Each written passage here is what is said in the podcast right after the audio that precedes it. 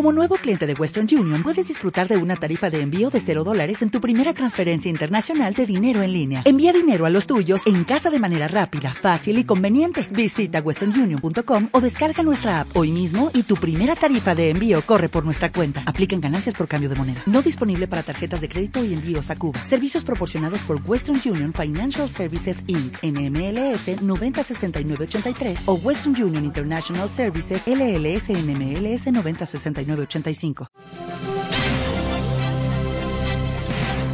Me gusta el cine. Podcast de cine y series. Hola, ¿cómo están? Bienvenidas y bienvenidos a este nuevo programa de Me gusta el cine. Soy Patricio Rodríguez y debo decir que me vengo a sumar a la fiesta. ¿A qué fiesta se preguntarán? A la fiesta de los hermanos Duffer con la cuarta temporada de Stranger Things. Una temporada que yo creo que es una joyita, es una pasada. Todos la están alabando, todos la están aplaudiendo y todos la están comentando y creo que con justa razón. Porque creo que esta temporada por sí sola es una gran temporada por una serie de terror, por una serie que está creciendo y que finalmente está encontrando su camino más allá de la referencia y el homenaje a la obra de Stephen King y a los años 80. Así que creo que hay varias telas que cortar en esta para analizar esta cuarta temporada. Aviso de inmediato que aquí empezamos al tiro con spoilers, porque yo además asumo que todos vieron la serie. La estadística, la cantidad de, de personas, de minutos reproducidos es una locura. Eh, y creo que esta serie, que después de la tercera temporada estaba media muerta, debo decirlo, eh, renace y reflota con mucha, mucha fuerza y sobre todo con mucho talento a la hora de contar la historia. No digo que es una serie perfecta, no digo que no tenga baches, pero creo que uno de los grandes méritos de, de Stranger Things y de los hermanos Duffer, que son los creadores y directores de la gran mayoría de los capítulos, es que entiende muy bien qué es lo que es se entiende, es consciente del tipo de serie que es, sabe muy bien a qué público le está hablando, sabe muy bien la historia que quiere contar. En esta temporada al menos, porque las temporadas 2 y 3 tengo muchos reparos. Creo que la temporada 3 es bastante mala, eh, pero creo que esta eh, logra eh, solucionar todos los problemas. Y yo creo que eh, si ustedes no han visto las temporadas anteriores de Stranger Things y pretenden ver esta, eh, primero, dejen de escuchar este podcast porque voy con spoilers. Y segundo, creo que pueden ver la primera y saltarse la cuarta, sin ningún problema. ¿ya? Yo tengo vagos recuerdos de la segunda y la tercera. De hecho, tuve que leer mi comentario, mi crítica de la tercera temporada y algo me acordé de los problemas que yo tenía con la serie hasta ese punto. Mis problemas principales eran que es una serie que no tenía mucha identidad, que vivía de la referencia y que además creaba un ambiente ochentero eh, falso irreal. Los que somos viejos sabemos y vivimos los 80, entonces tenemos conciencia de que las cosas, tal como se mostraban en la serie, no eran tan así. Era como una idealización de los años 80 que, un poco sonaba y se, se notaba falso. Había mucho esmero por parte de los directores de que de, los 80, como que encasillarse en, los años 80 y se esmeraban mucho en generar el tono, generar el ambiente, eh, la ropa, la música, eh, el estilo, se esmeraban en eso, pero se olvidaron al mismo tiempo de que su serie, que se traduce como cosas extrañas, tenía que contar una historia que fuera más allá de eso. El gran mérito de la primera temporada, que es de las buenas, a mí me gustó mucho la temporada 1 de Stranger Things, y que si bien es un homenaje al cine de Spielberg, es un homenaje a la obra de, Stephen King, es, es, un homenaje sobre el homenaje, creo que funcionaba bastante bien como punto de partida. El problema es que las temporadas 2 y 3 no salieron de eso. En la temporada 4 dan el paso que uno podía esperar que hubiesen dado hace un par de años atrás. Quizá era el momento, quizá eh, vino eh, el hada madrina y los tocó con una varita mágica a los guionistas, a, los creadores de la serie, pero efectivamente lo que se buscaba y lo que se quería, por lo menos como espectador, en mi caso, siempre hablo por mí, era una evolución. A mí si hay algo que me carga en serie, en película, es que se estanque, que no evolucione. Y que veamos el mismo personaje que no crece, que hace lo mismo siempre. Creo que eso es pobreza narrativa. Eh, es, poca planificación. Y eso me pasó con la temporada anterior de Stranger Things. Con esta me pasó todo lo contrario. Creo que hicieron casi todo bien. Porque tomaron los personajes principales, los hicieron crecer no en edad solamente, sino que evolucionar. Le crearon conflictos acorde a la edad que tienen. Debo decir que los actores ya se ven bastante viejos para interpretar gente de 14 años, pero aún así, eh, como la historia está tan contada, uno se olvida de ese tema. Ya, la Millie Bobby Brown ya no parece de 14 años. Eh, eh, el resto de los protagonistas tampoco, porque en estricto rigor, eh, recordemos que entre la temporada 1 y la 4 han pasado dos años, si no me equivoco, pero en términos reales han pasado como 5 años. Entonces, obviamente, y el gran problema con los actores infantiles es que crecen súper rápido. Bueno, y eso ocurre acá, entonces uno ya no se cree mucho esto de los actores tienen 18, 19 años, ya claramente ya no están, no, son, eh, no son los jovencitos que la serie nos pretende mostrar. Sin embargo, y a diferencia de que Novi, por ejemplo, que todos esos detalles molestan porque la historia no es buena. Eh, aquí la historia es tan buena y es tan sólida que no importa. Uno entra en el juego, entra en el tema, verosimilitud, me la creo. ¿Y por qué me la creo? Porque la historia está muy buena. Entonces, claramente esos detalles uno los pasa de. Eh, yo creo que esta temporada da ese paso, hace que a los personajes y se encuentra a sí misma. Yo creo que eso es lo más importante, porque la serie finalmente adquiere un tono propio, personalidad propia. Ya no quiere ser una película de Stephen King, ya no quiere ser una película de Steven Spielberg, quiere ser Stranger Things. Y eso lo logra muy muy bien. Yo creo que ese es un gran triunfo. Además que la serie está muy bien contada, está muy bien narrada, como una serie de horror, de terror adolescente, sí, pero está muy bien relatada. Eh, eh, va avanzando de una manera fluida, una narrativa además que es bastante simple a la hora de, de presentar los hechos y la historia. No se enreda en tonteras, no se queda pegada en detalles, avanza sumamente rápido, genera interés permanentemente, los conflictos y los giros argumentales están muy bien planteados y ocurren en los momentos precisos. Eh, yo creo que fue un gran acierto de Netflix, eh, la plataforma en donde está esta serie, dividir la temporada en dos partes, porque eh, primero sigue generando conversación, que es lo que interesa a Netflix, y además genera una expectación en torno al, al cierre que se transforma ya en un hito, en un evento. y de hecho el último episodio es una película. Es una película de dos horas y media prácticamente de duración que dentro de todo funciona perfecto como cierra la temporada, como cierra todo el arco argumental que partió en la temporada 1, también, porque también se encarga de eso. Y también eh, funciona como película por sí sola. Yo de verdad pensaba mientras veía este episodio de larga duración, si yo entro en esta película sin saber tanto, igual la disfruto igual la entiendo. ¿Y por qué pasa eso?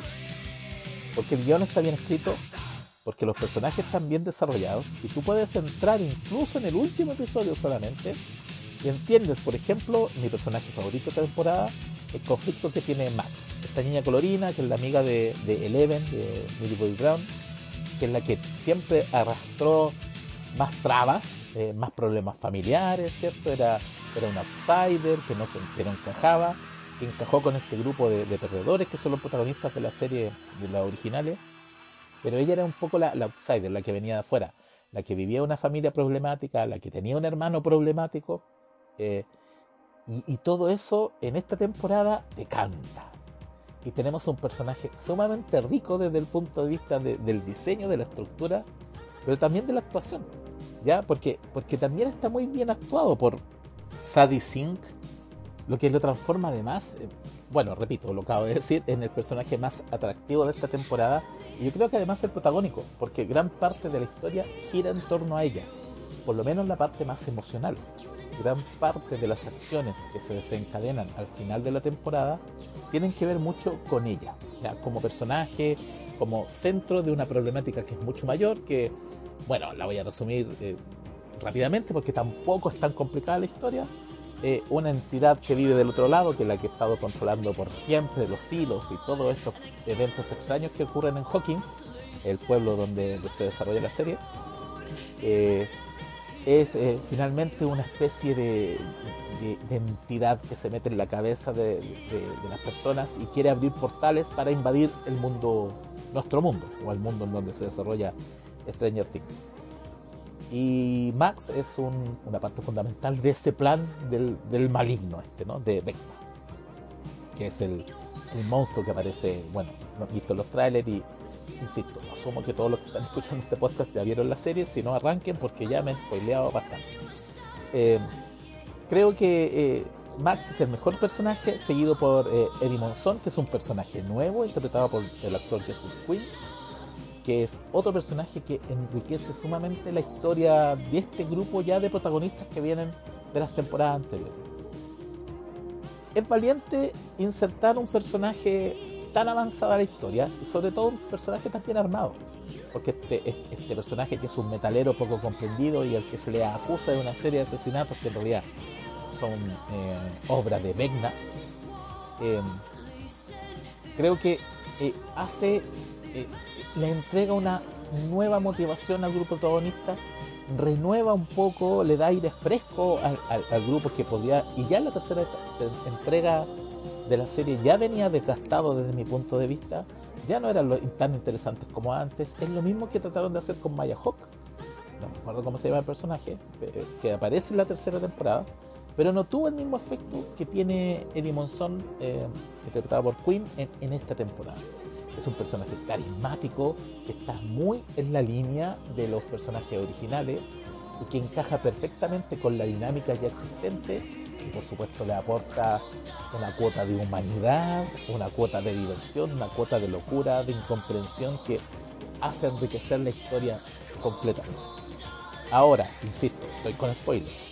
El destino de Eddie era predecible en el sentido de que insertar un personaje insisto, a esta altura del partido, es como meter un jugador al, minuto 80 eh, de, un partido de fútbol. Eh, el único objetivo ahí es un poco revitalizar, agilizar el juego, pero efectivamente tiene que salir. No, no, los, jugadores de fútbol que entran en el minuto 80 no son los titulares.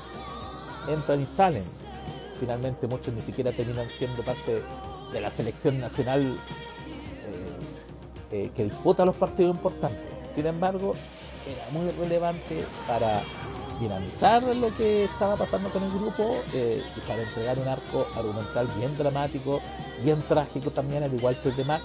Max ya la conocíamos y, su destino puede ser aún más doloroso que el de Eddie, pero, pero lo de Eddie funciona muy bien, es un personaje muy, muy carismático y uno puede lamentar su pérdida, eh, pero en definitiva eh, creo que cumple su función a la perfección y su destino está escrito desde el comienzo. Así que muy buen personaje, para mí son los mejores personajes de esta cuarta temporada, Max y Eddie. También me llamó mucho la atención de buena manera el giro que le dieron los escritores a la acción. Ya la temporada no está concentrada solo en C en Eleven, ni en el grupo protagónico de la primera temporada. Eh, yo creo que el foco principal y donde están las acciones más interesantes, la narrativa más interesante, está en lo que eran los secundarios. Eh, en esta cuarta temporada los grupos se, dividen en dos. Un grupo que es como de los protagonistas originales que van a rescatar a Eleven, que eh, ha sido raptada de nuevo por, por papá, que era este científico que la tenía encerrada en la primera temporada, eh, porque quiere recuperar los poderes que perdió en la tercera. Entonces ese grupo va a buscarla, a rescatarla, mientras que el otro grupo que se queda en Hawkins es quien lidia más directamente con el terror y la amenaza de Vecna. Por supuesto, al final todo se une eh, en, la batalla final y todo tiene mucho sentido. Pero es el equipo de, que se queda en Hawkins el que finalmente, entre los que está Eddie eh, y los que están eh, todos los secundarios de la primera temporada, eh, son los que finalmente eh, despiertan el interés y es lo que uno quiere ver y por lo que uno siente mayor preocupación, mayor temor. y eso es también eh, eleva mucho los puntos de la serie porque te mantiene tenso todo el rato y efectivamente tú tienes una conexión, lo digo yo como espectador, una conexión bastante fuerte con eh, estos personajes secundarios, entre los que están Dustin, Lucas, Nancy, Steve, Robin, todo este grupo de personajes que en definitiva son los secundarios, los que están eh, los que venían de apoyo a los protagónicos, que ahora, en mi opinión, son los que finalmente se roban la serie. Eh, por eso yo sentía temor, que por eso yo sentía preocupación eh, sobre lo que podía pasar con ellos. Y creo que son el eje del corazón de esta cuarta temporada. El, el arco argumental de Eleven no es tan interesante porque es un es como en la serie de Dragon Ball es como el entrenamiento para llegar a la parte final para enfrentar finalmente al monstruo de turno y creo que funciona bien ¿ah? ¿eh? pero no es tan interesante como el arco de los que se quedan en hockey que son los que finalmente son los guerreros son los que van a enfrentar a la bestia hay un tercer arco que es el que ocurre en Rusia ya en donde intervienen los adultos aquí intervienen los adultos con la Winona Ryder como Joyce con eh, Hooper, interpretado por David Horvath, eh, que son el grupo adulto que está en Rusia. Recordemos que en la tercera temporada, em, eh, Hooper, que es el policía que finalmente adopta a Eleven en la segunda temporada, eh, se supone que estaba muerto, pero en realidad había sido teletransportado a Rusia y se genera una operación de rescate que finalmente es el arco menos interesante, el que a mí me sacaba un poquito de la serie, debo decirlo, porque estaba muy interesado y muy pendiente de lo que pasaba con eh, el equipo Hawkins, el equipo que estaba en Hawkins, que, con lo que pasaba en menor medida, pero igual interesante lo que estaba pasando con el equipo que estaba rescatando a C, a Eleven. Eh, y lo de Rusia me sacaba un poquito de tema, sentía como que estaba un poquito, no forzado, ¿ah? porque igual funciona, pero siento que era el arco menos interesante, el más predecible uno sabía que todo esto al final iba a decantar en una unión final, en donde íbamos a, tener el reencuentro entre Leven y Hopper, entre la familia, muy al estilo de lo que ya había pasado en Stranger Things, y creo que es lo menos interesante. Sin ser malo, es que el menos me entusiasmaba, me lo podría haber saltado un poquito. Ahora era necesario porque teníamos que conocer el destino de Hopper, claramente, que es lo que había pasado con él. Pero bueno, en mi opinión, sin ser malo, es lo que menos destacaba. Para mí lo interesante era lo otro, la, batalla entre los guerreros de Hawkins y Baker. Em, creo que eh, es una muy buena temporada, y sobre todo que sea la cuarta temporada, creo que eh, es un gran logro de los hermanos Rosser. Creo que Aquí Netflix sí apostó con buenas fichas a este tipo de serie, a este tipo de, contenido. Yo creo que le está resultando bastante bien, sobre todo ahora que Netflix está de capa caída por el escape de suscriptores, por las subidas de precios, etc. Pero creo que Stranger Things 4 es una temporada sólida que se sustenta por sí misma que tiene una gran historia, una historia muy, muy interesante de lucha del bien contra el mal, pero con muchos matices, con muchos crisis, eh, en donde también se habla de temas más densos, como la depresión, por ejemplo, el encontrarse a sí mismo, eh, el despertar sexual de algunos personajes.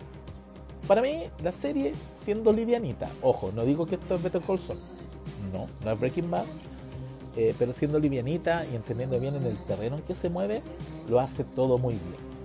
Y sin querer ser en esta temporada eh, o sin em, esforzarse demasiado en parecer una serie o una película de los 80, sí lo logra, porque rescata el espíritu, y eso es lo interesante, rescata el espíritu de las series ochenteras que tocaban esta trama. Estamos hablando de los Goonies, estamos dando cuenta conmigo, estamos hablando de, ese tipo de, eh, de películas, ¿no? Eh, en este caso, creo que al olvidarse de eso, finalmente lo logran. E, espero haberme explicado, pero siento que al, olvidarse o al sacarse el peso encima de, de, demostrar hasta, los títulos, hasta del medio segundo uno, que estamos en los 80, y preocupándose de crear una buena historia, eh, en donde las cosas raras efectivamente son las que valen, eh, creo que logran el objetivo que persiguen en un inicio. ¿ya? Creo que eh, Stranger Things 4 es una muy buena temporada que finalmente despierta el interés en el, en el cierre, que es la quinta temporada, que se ya se anunció que va a ser la última.